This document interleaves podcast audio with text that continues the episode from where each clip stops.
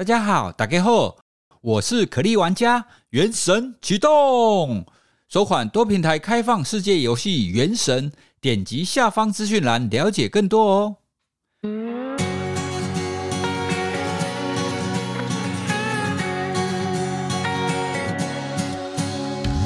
Hello，各位听众朋友，大家好，欢迎收听哇塞新观点，我是宇哲。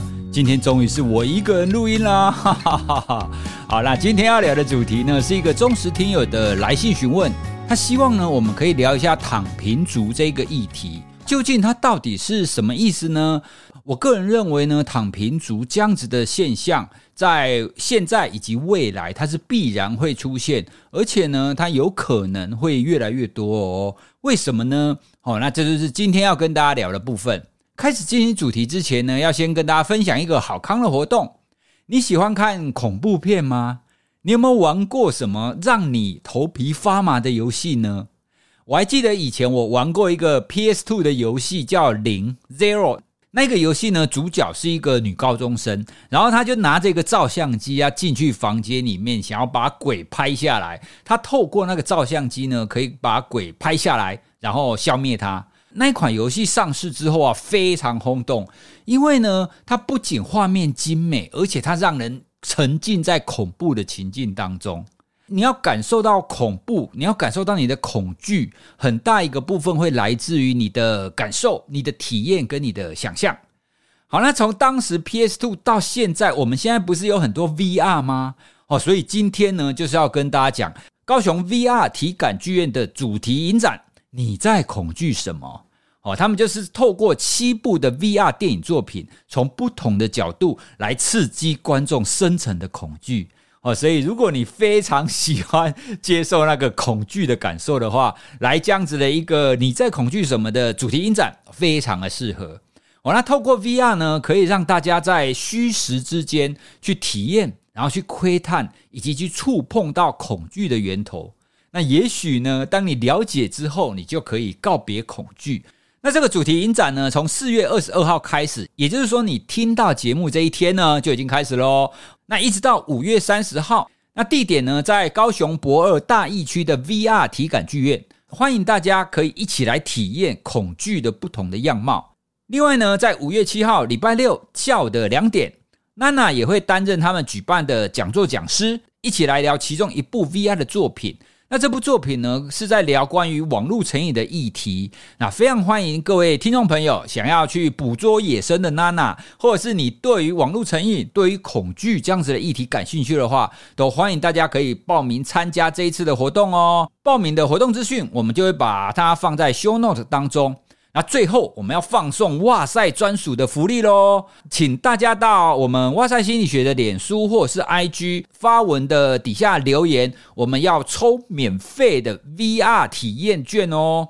那这个 VR 呢，是要看当中一部影片哦，改造日记中国网瘾戒断瘾。我们会在一个礼拜以后呢，抽出幸运儿，可以获得免费的体验，所以非常推荐大家可以参与 VR 体感剧院这一系列的恐惧的影片，以及参加这一场讲座。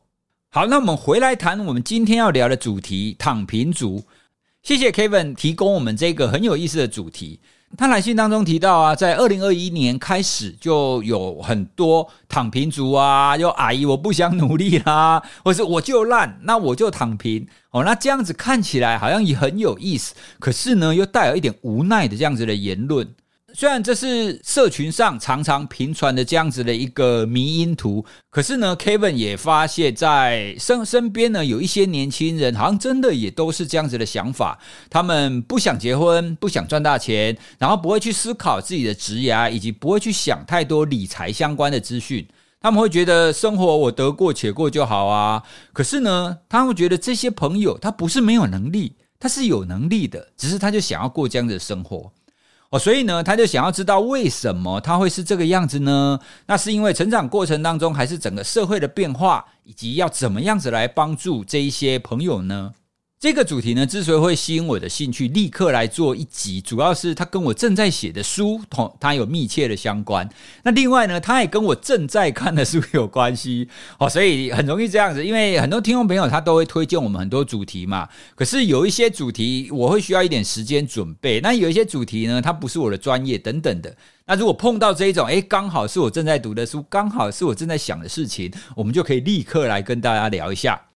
好，那什么叫躺平族呢？哦，在网络上其实有找了一些资讯，躺平族它要分全躺平。那什么叫全躺平呢？它指的就是完全不出门工作，就是啃老族的概念呐。那第二种呢，它叫半躺平。半躺平呢，它就是说这些人呢其实会工作，那他工作呢其实养活自己也可以。可是呢，这些人也不会想要去找对象，那也不会急着结婚，那也不会急着想要去学什么东西去做自我成长。那下班以后呢，他就只想宅在家里玩游戏。好，那这种呢，他们定义叫半躺平，哈，就是只躺平一半呐。第三种呢，叫微躺平，除了半躺平以外，还有微微的躺平。然后说这些人呢，他是认真工作赚钱的。那收入呢？他也可以买房买车，可是他的感情观呢就很自由，所以没有固定的对象。那他希望呢不要结婚，不要生小孩，哦，这叫微躺平。那其实还有一种就是不结婚的躺平啊，不过这个就不是我们要讨论的重点。好，那其实第一种全躺平，它就很像是啃老族，所以这一种我们也把它排除。那我们今天呢，主要来来跟大家聊聊所谓的半躺平跟微躺平。其实这个躺平族的概念，它就如果我们把它简化来讲，他就很像是不求上进的感觉，就很像是你明明很有能力啊，那你为什么要屈就现在这个工作呢？或者是有人说，哎，你明明这个博士毕业啊，那你为什么不去大学教书呢？你为什么不去干嘛呢？你为什么要在这里做 podcast 呢？哎，这么讲就不对哦，做 podcast 其实是一个蛮好的工作。好，anyway。好，它的概念就是别人觉得你很有能力，但是你为什么要不求上进？好，那如果我们拉回来，我们我们来想一下，你在什么时候会躺平呢？我自己在想这个问题啊，我会想要躺平，大概就两种情境。第一种情境，我就累嘛，我很累啊，哦，不管是心累还是身体累，我累，所以我要躺平。第二种情境呢，就是我不知道干嘛。如果说我们自身想要躺平的状态，大概就两种嘛，累跟不知道干嘛。好，那如果我们回到我们今天谈的那个躺平族的概念，其实会比较像是后者，因为累就是要休息啊。哦，所以我们有的时候去看别人，或是在看这些所谓的躺平族的时候，或许这些躺平的人，他有一些伤口，他有一些伤害，他会需要一点时间来弭平。所以他最近一段时间看起来都像是躺平的哦，都像是看起来不求上进的。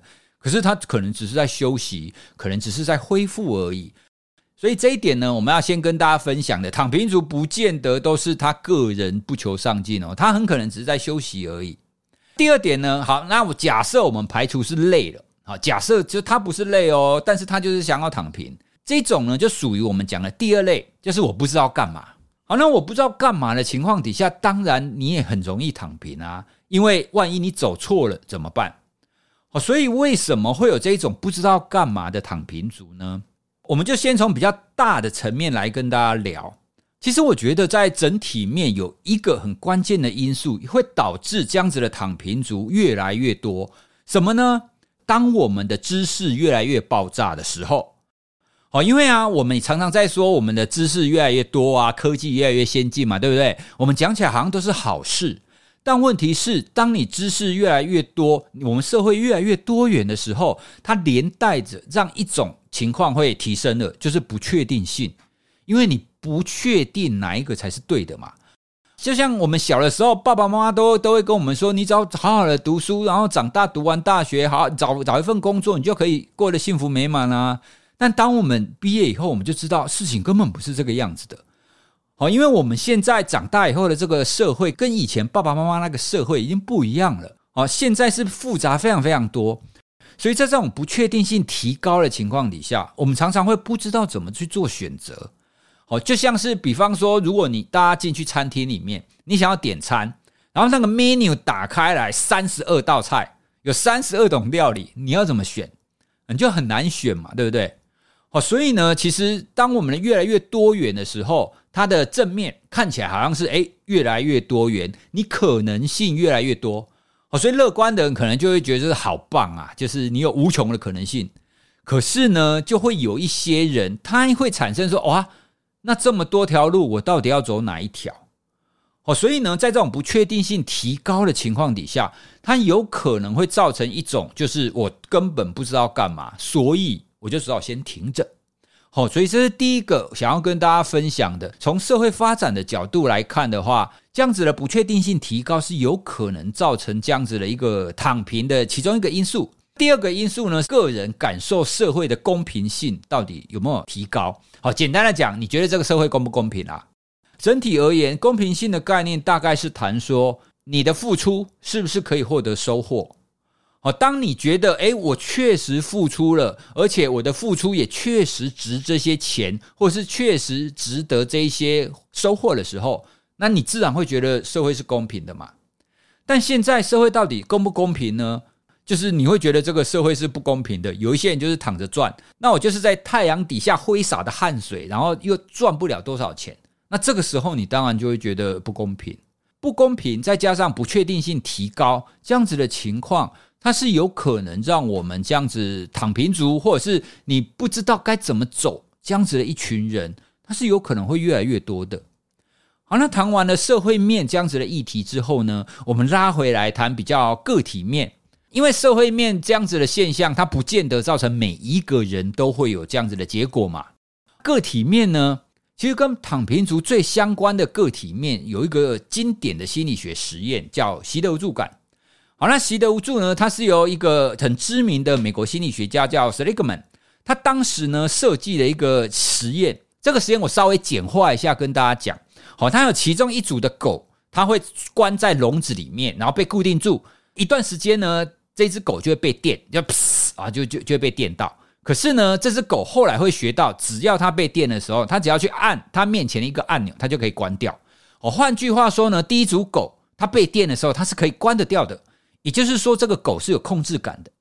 那第二组的狗呢？它也被关在笼子里，它也会被电。可是它无论做什么，它都没有办法关掉它被电的情况。换句话说，第二组的狗是没有控制感的。好，所以呢，前面它先经过学习，让有一组的狗有控制感，有一组的狗没有控制感。然后接下来呢，隔几天，他就把这一群狗移到另外一个笼子，完全不同的笼子哦。那这个笼子呢，就分成两边。如果狗在左边的时候呢，左边的地板就放电，然后狗就被电到嘛。可是这个时候呢，狗如果从左边跳到右边，它就不会被电哦，因为右边没有电。好啦，那史利格们呢，他就想要看看说，这两群狗，哦，就是有控制感跟没控制感的狗呢，它在之后到了另外一个情境，它会不会学会怎么样去逃避这个电击？那结果呢，他就发现，如果它是一只有控制感的狗的话。那么他在新的这个情境，一旦他被电，他也很快的会学会要赶快跳走。可是呢，哎，这个经典就在这个可是了，在没有控制感的狗，他就发现大部分这些没有控制感的狗呢，他就不逃了，他就躺在那边就任由他电。明明他只要跳过去右边，他就不会被电哦，可是他就是不跳，因为呢，他在前几天他发现。啊，不管我做什么都没有用啊，所以我干嘛做？就让你电吧。大家听到这边，你会不会觉得这个习得无助的狗，在躺在那边被电的狗，有一点像是我们刚刚讲的躺平族呢？我做什么都没有用嘛，我做什么都买不起房子啊，我做什么都赚不够啊，那我干嘛那么努力呢？哦，所以 Seligman 这个实验呢，在延伸到。之后有非常非常多的发展，包含是教育层面的，包含是临床层面的，像是有很多忧郁的人，他们都也都会有那种绝望感，或者是失去控制感。哦，所以呢，他当时提出来就是说，无助感，哦，就是失去控制感，这这件事情它是被学习而来的。那既然是被学习而来的呢，我们也应该可以透过学习，然后去反转它。讲到这边，我们就可以知道，所谓的躺平族，它其中一个核心的要素，就是跟这个习得无助的概念有一点像啦。我反正这个世界就这么复杂，这个世界就这么不公平啊。那我出生可能卑微，我出生可能一般啊。那我做什么我都买不起一个房子，那我干嘛那么辛苦要成家呢？不过呢，我们从这个实验其实也可以再得到一些启发哦。刚刚我们提到那个实验，它是先学习到有没有控制感，然后再到另外一个新的情境，对不对？哦，所以呢，其实从刚刚那个实验，我们除了知道习得无助感之后，我们还知道一个非常重要的事，什么事呢？如果你希望不要习得无助感的话，那么你要从小你就尽可能的培养你的孩子有控制感，因为刚刚那一组有控制感的狗。他就是先让他学习到控制感这件事，先让他知道你是可以有控制感的，你是可以有自主权的。如果换在我们人类身上，如果你从小就让你的孩子可以自由选择，好像是我的小女儿现在两岁多啊，哦，两岁多，她还常常喜欢挑，说她要穿什么衣服。好像有的时候我们要出门的时候，我们要帮她换衣服啊，我就拿衣服给她，她就不要。所以我后来我就学会了，我就说好，我们去衣橱，你自己挑。哦，那我就会挑几件出来让他选。所以呢，你从小就让他在一些生活上的事情做选择，那久而久之，他就会知道我可以控制我自己的生活。那长大以后呢，他就比较不会像那个习得无助的狗一样，因为你已经长时间在培养他控制感了嘛。这所以这个控制感是可以转移的，是可以转移到他以后面对不确定情境。他知道可以怎么办。好，那说到这边呢、我要再延伸补充关于习得无助这个经典实验。我们刚刚谈到 Seligman 他做了这个经典的习得无助感，所以很多人可能会觉得说，诶，这个心理学家是不是专门在研究这种绝望、悲观跟忧郁的啊？当当，不对，Seligman 他会被称为是正向心理学之父，什么意思呢？其实呢，他之所以会开始发展正向心理学，也是源自于他所做的这个经典的这一系列的习得无助感的实验。在习得无助感的经典实验，我们刚刚有提到嘛，就是有控制感的狗或者是老鼠哦，因为他这个实验他用过很多动物做实验呐，有用狗跟用老鼠。好，那他就发现。这些有控制感的老鼠，它都相较之下，它就比较会逃跑嘛。可是呢，那一些操作过没有控制感的老鼠，他就会变得比较绝望，好，就会比较无助。后来，他会想一件事：这些没有控制感的老鼠，也不是全部都不作为哦。换句话说，就算把老鼠丢到一个很不利的环境底下，它仍然有一部分的老鼠是会正向的。哦，所以呢，他就开始觉得说，诶。奇怪，就算绝望是学来的，可是也不是所有的老鼠都这样啊。那是不是有一些特点呢？是不是有一些什么重要的特质可以让老鼠不绝望？那如果可以找到让老鼠不绝望的特质，那是不是也可以在人身上发现呢？好，所以他就从这一点，然后开启他开始要探讨人的正向这一面。他想要知道要怎么样才能变成打不倒的勇者。哦，所以呢，Seligman 他很早期就提出来一个非常重要的观念，就是习得的乐观。他先发现无助感是学习来的嘛，那既然无助感是学习来的，那乐观跟希望有没有可能学习来的呢？答案是 yes。哦，所以呢，他就是从此就开始开展了非常多正向心理学相关的研究跟推动。好，那正向心理学不是我们这一集要谈的东西，只是跟各位补充这样子的一个脉络啦。那我们回来谈躺平族。好，刚刚我们谈到躺平族，他就是看起来就我们外人看起来就不求上进嘛，就不想做什么事啊，我就可以过就好啊，我为什么要努力呢？那我们回过头来聊聊，那躺平到底有什么不好呢？好，我们前面有提到躺平有两种可能性嘛，第一种可能性是因为要休息嘛，因为他可能受伤了。好，所以呢，如果是休息这一种，你当然要让他休息啊。可是如果不是要休息呢？我就是不想努力嘛，为什么不行？讲到这个，我就想起前一阵子在网络上有很红的一个小学五年级的社会科考题。好，那这个社会科考题，我现在念给大家听，大家来想一下哦，你会做哪一个选择？好，那个题目是这样子的：小花一个月收入三万元，那小陈呢，一个月收入两万六千元，也就是说，他们两个人加起来一个月收入了五万六。好，那两个人呢，决定结婚。那如果结婚了以后呢，每个月的开销要怎么分配才合理？好，它是选择题哦，哈，两个人收入五万六，那结婚以后怎么分配比较合理？一，两个人的薪水可以付房贷，所以要先买房子。二，因为加起来的钱比较多，所以呢，本来只有骑机车，结婚以后我就可以改成开车啦，因为钱比较多嘛，对不对？好，这是第二个。第三个，他说不生小孩就不用再多花钱。然后第四个，为了可能买房子或生小孩，要尽量的节省不必要的开销。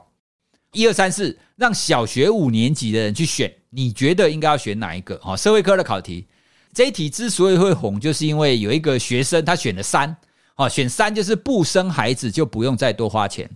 那老师呢就给他改错，说不是，这个是错误的答案，正确答案呢是第四个，为了可能买房子或生小孩，要尽量节省不必要的开销。好啦，那这个时候就有人在讨论啊，为什么三是错的？那不生孩子就不用再多花钱，没错啊，这个观点是对的啊。谁说结婚一定要生小孩的？不生小孩也可以过得很好啊。就算我现在不生小孩，我等到以后我赚更多钱，我才要生，这样不行吗？哦，所以就有很多人讨论说，为什么四才是对的？为什么三会错？哦，所以呢，其实这一题社会科考题背后就隐含了一种价值观。这个价值观呢，就是结婚以后你就是要买房子。结婚以后，你就是要生孩子。好，可是这样子的价值观有绝对正确吗？或许在可能一两百年前，哈，在比较传统的家庭观念里面，这样子的一个陈述或许是对的。可是随着我们的时代的改变，我们的观念的改变，跟我们社会的组成慢慢的不一样的时候，其实越来越多顶客族啊，我们不见得要生小孩啊。所以呢，从这一题来看，其实不生小孩不用再多多花钱，其实这个。在很多人的心目当中，其实也没有什么不好嘛，而且他也的确是对的啊。我有时候跟我老婆在讨论，我们我们也会说，哦，如果我们没有生小孩，我们现在日子已经过得很爽吧？啊，因为你现在赚的钱有很大一个部分都是要为了养小孩啊，为了教育方面的经费啊，对不对？而且你现在出去玩，都是去小孩子可以玩的地方，你现在就没有办法去游乐园做大怒神啊，因为他们不敢做啊。好，那当然也不是说生小孩一定不好，或者是一定好啦。我我觉得生小孩这个议题会有非常多的讨论，而且会因人而异。好，不过呢，在这边其实想要呼应“躺平族”这个概念，放在这个社会科考题上，我们可以来聊到底躺平有什么不好的。好，如果从某一些层面来看，其实不生小孩，不用再多花钱，安于现在的这个境况，其实也没有什么不好。好，那另外呢，我最近在看一本很知名的书，叫《人类大历史》哦，它是哈拉瑞写的。那这本书呢，它虽然是在讲考古，在讲历史哦，不过我非常推荐大家去读，它的文笔非常好，很像是在看故事一样。我在看《人类大历史》的时候呢，我有读到它当中有一段，我觉得非常有意思。它有提到呢，在远古时代的狩猎采集者。哦，就是我们人还没有进步到农业社会，哦，我们还是透过狩猎跟采集的方法来生活的时候，他说，在狩猎采集者的时代啊，就算他是住在一个最最最最贫瘠的地区，好像是沙漠，哦，就算他是住在那么困苦的一个地方，哦，那些狩猎采集者他大概三天出去打猎一次，那每天呢，只要采集三到六小时，哦，就大概是你每天只要工作半天就好了。好啦，那他就说，诶，远古时代他们工时这么少，诶，那你想想看，我们现代人，我们的工时一周的工时随随便便也超过四十小时啊，对不对？你每天工作八小时，一个礼拜工作五天，八五四十啊，随便就超过了啊，更不用说有很多基层，他们的工作可能是五十小时甚至六十小时的。从这个角度来看，你会发现，我们现代人有了那么多的文明，那么多的科技，可是我们的工作要养活自己的时间，还比远古时代的狩猎采集者还要多。诶，你这样想起来，是不是觉得有点有点讽刺呢？好啦，那当然你会说，可是我们现在不用工作的时候，我们可以看电视啊，我们可以上网啊，我们可还可以听你的 podcast 嘞，对不对？如果我我们在远古时代，你哪有机会来录 podcast 给大家听啊？对啦，没有错哦。不过这一段呢，也是想要跟大家分享我刚读到的这个概念哦。远古时代在狩猎采集的时候，我们的工时是比较少的。那现代人呢，因为科技的发达，理论上我们应该要更轻松啦。可是实际上，很多人的工作时数却是比远古时代还要更多。我们也可以来想，那到底我们要的生活是什么？我们要追求那么多吗？就算我们追求那么多，我们花了那么多时间工作，我们赚了那么多钱，我们追求的生活有更好吗？哦，所以呢，如果有一些人，他可能相对之下会比较是知足常乐，他会觉得说，哎，没关系啊，反正我就是好好的生活，我也不用赚大钱，就这样就好啦。我也不需要赚更多钱啊，够用就好。所以躺平族这个概念呢，其实我个人比较倾向于它是一种选择。哦，换句话说，没有必要每一个人都非常的求上进。哦，就是每一个人你就要有狼性，你都一定要不断的进步，你一定要升职，你就要加薪。我在 PTT 的婚姻版里面也很常看到，就是夫妻哈，就其中一方哈，可能是太太或是先生，他就会嫌另一半，就觉得说哦，他都不求上进，像我啊，周末啊，我都会去读书啊，我都会去进修啊，可是我的另外一半啊，周末啊，都只想要瘫在家里啊，都只想要看电视啊、追剧啊、打电动啊，不求上进啊，怎么办？偶尔就会出现这种询问。好了，那这种询问其实他没有什么错，可是呢，追根究底就是这两个人不适合嘛。你喜欢求上进的人，你就要跟喜欢求上进的人一起结婚，一起生活啊。那你不求上进的，你就跟不求上进的人一起生活啊。或者，如果你很努力的人要跟不努力的人一起生活的话，你们彼此就要互相可以谅解。你要可以接受对方就是这个样子，接受他这样就是一种选择。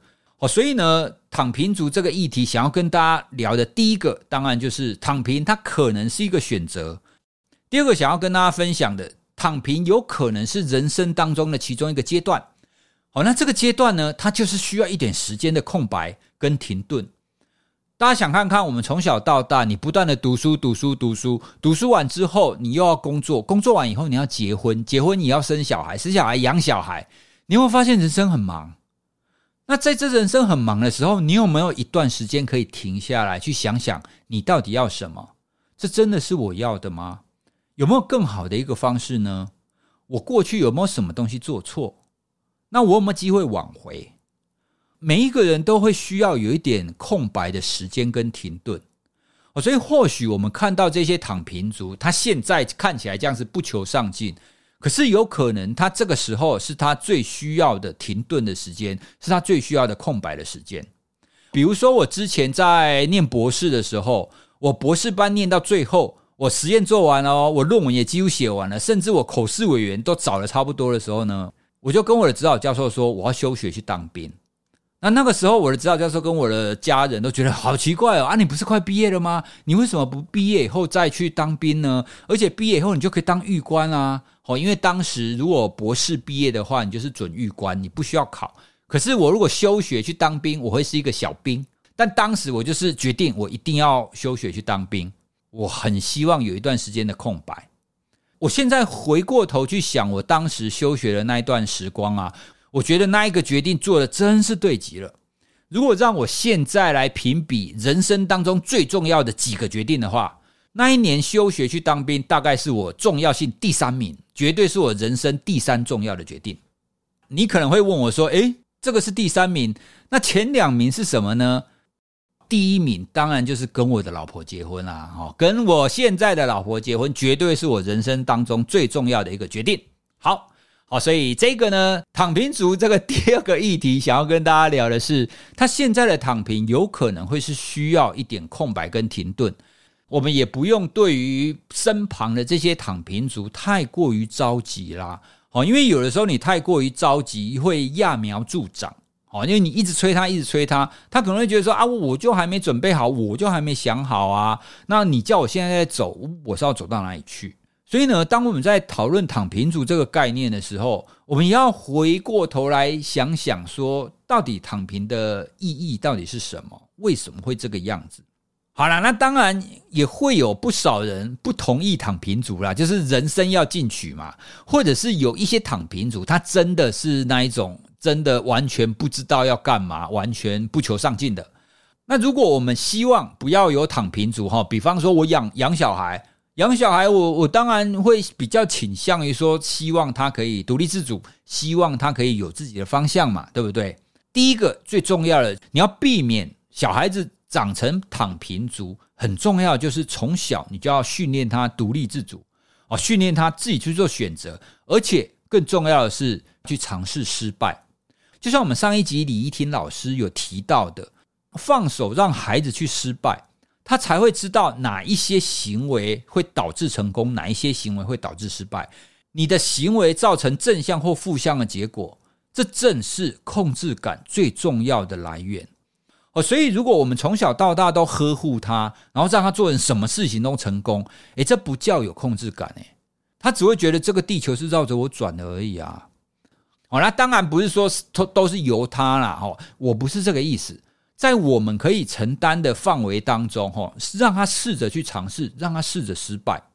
那如果你没有要养养小孩，或者是你要面对的对象是成年人，或者是你自己。啊，比方说，你觉得，诶，我是一个伪躺平族，可是我已经躺太久了，我不知道要怎么样可以恢复到站立的状态。好，那怎么办？好，那第二个站起来的方法就是提高你的控制感。我们刚刚前面有跟大家聊到，为什么会有躺平这个状态呢？其实很大的一个心理因素就是失去控制感嘛。在这种情况底下，只要你慢慢慢的在生活当中很多的小事是提高你的控制感的话，那么你自然而然会比较愿意去做尝试。好，比方说你在工作这个层面，你的控制感可能不好哦，因为你根本不知道你怎么做上司才会满意啊，你的 paper 怎么写都被打枪啊，在工作上可能会让你失去控制感。可是呢，你在工作上降低的控制感，你可以从生活上来找到啊，比方说去运动。运动真的是一个非常棒的提高控制感的方法。天海佑希有一个非常经典的名言：“肌肉是不会背叛你的。”换句话说，你只要有运动，你只要有练，它就会成长。诶，大家有没有发现，我们刚刚讲的失去控制感当中有一个非常核心的要素，就是你不知道你的付出是不是可以获得成果嘛？对不对？可是运动，你只要有付出，你就会获得成果。哦，所以这就是一个非常好的生活当中可以出现、可以增强你控制感的其中一种方法。当然还有非常多种方法了。先前呢，我也曾经录过一集，在谈生活中提高控制感，然后消除不确定感这件事。哦，是哇塞新观点的第二十八集。哦，如果大家对于怎么样提高控制感这个概这个议题感兴趣呢，也推荐大家可以回去听这一集，连接我也会放在资讯栏当中。除了提高控制感之外呢，我们又要回到我们最常讲的那个老梗，就是自我觉察。真的，当你的自我觉察提高了以后，你就会比较知道你的控制感，你就比较会知道你喜欢什么啦。好，比方说有人会说，我什么都没有兴趣。好，那什么都没有兴趣的情况底下，是全部都是零吗？好，比方说他尝试了一二三四五五种不同的活动，然后他说五种不同的活动我通通没兴趣。但是如果你叫他评分，有兴趣跟没有兴趣从零到九分，那你第一项活动是几分呢？第二项活动是几分呢？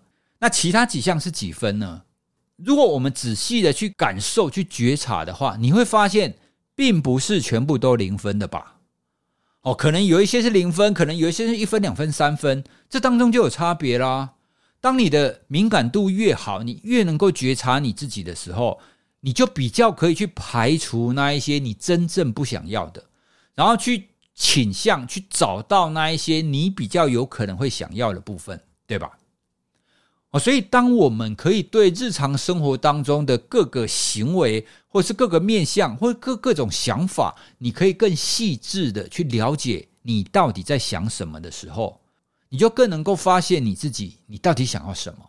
追根究底，仍然是好好生活啦。好，那好好生活的概念就是，我们可以在生活当中不断的品味自己的生活，不断的觉察你自己。透过觉察，你可以提高你的控制感；透过觉察，你也可以更知道，诶，我的生活到底是什么样子。好，以上呢，其实就是我对于躺平族这个议题的观点。我相信很多听众朋友，你也会有别的想法。我的想法不一定对，好，只是提出来跟大家讨论。每一个人本来就会有不同的观点嘛，那我们透过不同的观点来冲击、来讨论、来互动，我们才有可能去开启你本来没有想到过的那一些想法跟那些思维。不知道听众朋友你有什么关于躺平族的想法呢？如果你对我今天谈的有什么疑问，或者是你有完全不同的想法，你觉得你讲的根本就是八哦，就是消音哈，那也欢迎你可以跟我们分享哦，好。最后呢，再提醒大家，我们最前面我们有抽奖活动哦，所以大家记得到我们的脸书或 IG 去做留言，可以抽到 VR 的体验券。如果你对躺平族有什么想法，或是你现在正在躺平的话，都欢迎你可以跟我们交流哦。好，今天就分享到这里，我要去躺平喽，谢谢大家，拜拜。